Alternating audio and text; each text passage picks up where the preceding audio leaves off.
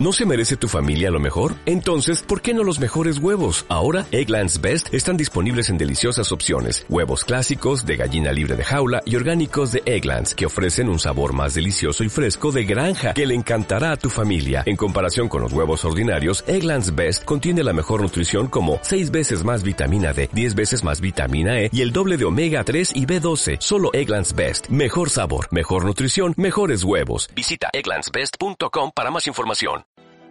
Dicen que los cuentos fueron hechos para contarse.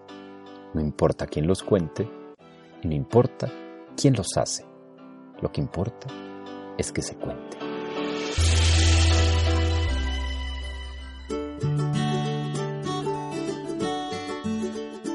La otra versión del cuento, por Luis Miguel Parda.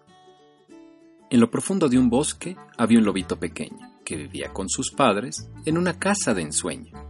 En esa hermosa familia destacaba la bondad y era famosa en el bosque por su solidaridad.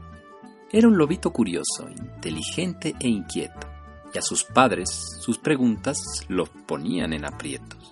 Jugando un día en el bosque, halló una hermosa revista que tenía fotos de seres extraños para su vista.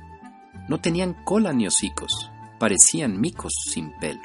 Nunca había visto algo así y por ello estaba lelo se fue corriendo a su casa y en un tono suave y bien claro, preguntó al ver a sus padres quiénes son esos tan raros. Ellos miraron las fotos y sus miradas cruzaron. Ahora tendrían que explicarle algo que siempre evitaron. Los que allí ves son humanos, seres de buena apariencia, con quienes tu padre tuvo una muy mala experiencia. Hace un tiempo en este bosque, tu padre, en una salida, halló a una niña llorando pues se encontraba perdida. Tenía una capucha roja, era muy tierna y bonita, y no sabía dónde estaba la casa de su abuelita. Le dijo, no te preocupes, no te pongas a llorar. Si me das algunos datos, la podemos encontrar. Tu padre toma un atajo mientras la niña lo abraza, y después de poco tiempo se encuentran frente a la casa. Entre conmigo, don Lobo, dijo la niña educada. Conozca usted a mi abuela, que debe de estar acostada. Muy amable la abuelita salió pronto de la cama, en donde estaba cosiendo una preciosa pijama. Se fue a la mesa a servirles frutas y algunas galletas, que sacó de la canasta que había traído su nieta.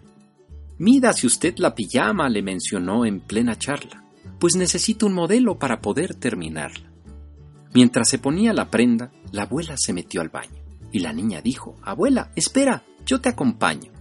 De pronto unos leñadores vieron a tu padre en pijamas. Lo vieron muy sospechoso y entraron por la ventana. Al no ver nieta ni abuela y encontrarlo así vestido, apresurados pensaron que se las había comido. En absurda conclusión, supusieron lo más malo. Se lanzaron contra él y lo molieron a palos. Pudo escapar finalmente con el cuerpo magullado y al llegar de nuevo a casa se sintió muy humillado. Para él fue una experiencia injusta e inmerecida. Por ayudar a una niña, casi pierde su vida. El más horrible de todos los males que lo acusaron fue la terrible calumnia que luego ellos inventaron. Creo que sacaron un cuento que se volvió muy famoso, en el que él aparecía como un ser malo y odioso. A partir de ese momento nació ese mito tan bobo que hace creerle a los niños que malos somos los lobos y sería bastante justo que alguien tomara un momento para presentarle al mundo la otra versión del cuento. Las historias siempre tienen dos caras. Cuando aprendemos eso, que las monedas tienen dos caras y que depende de la que tú estés viendo será tu realidad, pero que hay otra que también es válida, yo creo que las cosas fluirían mejor y habría menos problemas, aceptando pues simplemente que hay dos realidades y, y yo creo que preguntando, investigando antes, de manera imparcial qué fue lo que sucedió para, para poder dar realmente un veredicto. Y por otro lado también me hace reflexionar, y es que el ser humano es el peor depredador de este planeta. Tantas especies que se están extinguiendo gracias a nosotros. Sería muy bonito poder vivir en armonía con flora y fauna y los seres humanos. Soy Leonardo Lara. Hasta la próxima.